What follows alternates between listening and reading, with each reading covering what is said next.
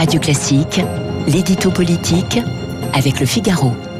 Y a-t-il une épidémie de maladie de Lyme en France? C'est un sujet qui euh, pose question. Le professeur Eric Combe est dans ce studio. On va en parler avec lui dans un instant. Il signe un ouvrage sur le sujet. Mais avant cela, l'édito politique. Bonjour Guillaume Tabar. Bonjour Dimitri. Alors candidat ou pas candidat, c'est trop tôt pour, la, pour le dire. Voilà ce que ce qu'a dit Emmanuel Macron dans le Lot hier, candidat à la présidentielle bien sûr. Il euh, y a un vrai doute, euh, Guillaume, ou c'est une fausse coquetterie du chef de l'État? Bon, je dirais que c'est une question de bon sens et de décence. Euh, on est à un an de l'échéance, on sort tout juste de la crise sanitaire. Il y a des inquiétudes économiques, des craintes sécuritaires. Les Français ne supporteraient pas qu'Emmanuel Macron dise officiellement qu'il est en campagne, donc plus vraiment à sa tâche. Ensuite, qu'il y pense et s'y prépare, bah, c'est une évidence. Hein. Qu'il veuille briguer un second mandat, c'est dans l'ordre des choses et personne n'en doute. Comme il l'a dit hier, j'en ai encore dans les pattes. Mais ce qui est intéressant, c'est l'argument qu'il met en avant pour ne pas anticiper cette annonce. Je ne vais pas jouer l'été en pente douce, peut-être que certaines décisions rendront cela impossible. Cela, c'est-à-dire, bien sûr, une nouvelle candidature. C'est intéressant parce que ça veut dire, un, qu'il n'entend pas lever le pied, on sait hein, qu'il y a une malédiction des présidences qui commence en général dans l'audace et qui finissent dans un, dans un immobilisme confortable ou dans une paralysie obligée.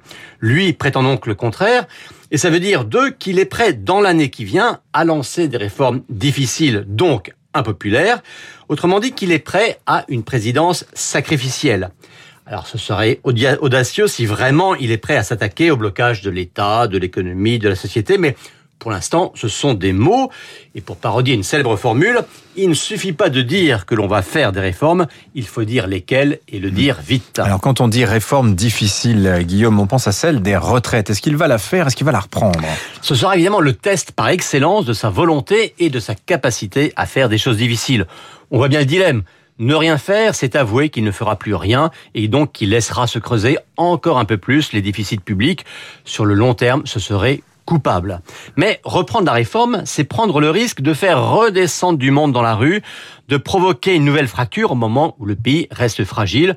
Ce serait périlleux à court terme. Alors quand on écoute les ministres ou les dirigeants de la majorité, eh bien on a tous les sons de cloche. Il y a ceux qui disent qu'il faut y aller, au nom du courage, ceux qui disent qu'il faut oublier au nom de la prudence, ceux qui disent inscrivons-la à l'ordre du jour mais d'un second mandat, et enfin ceux qui disent trouvons le moyen de faire déjà quelque chose dès maintenant. Et c'est Emmanuel Macron, lui, vers quelle solution euh, penche-t-il? Est-ce qu'il en a parlé dans le lot hier? Ah oui, il en a parlé, hein, et en ces termes, je ne pense pas que la réforme qui était initialement envisagée mmh. puisse être reprise en l'état.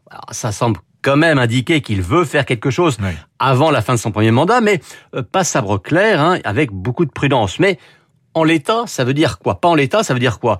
Est-ce que ça veut dire renoncer à ce qu'on appelait le systémique, à savoir le système par points, mmh. et garder le paramétrique? À savoir euh, cotiser plus longtemps, en gros, euh, dans ce cas-là, bah, il n'échapperait pas non plus à une épreuve de vérité.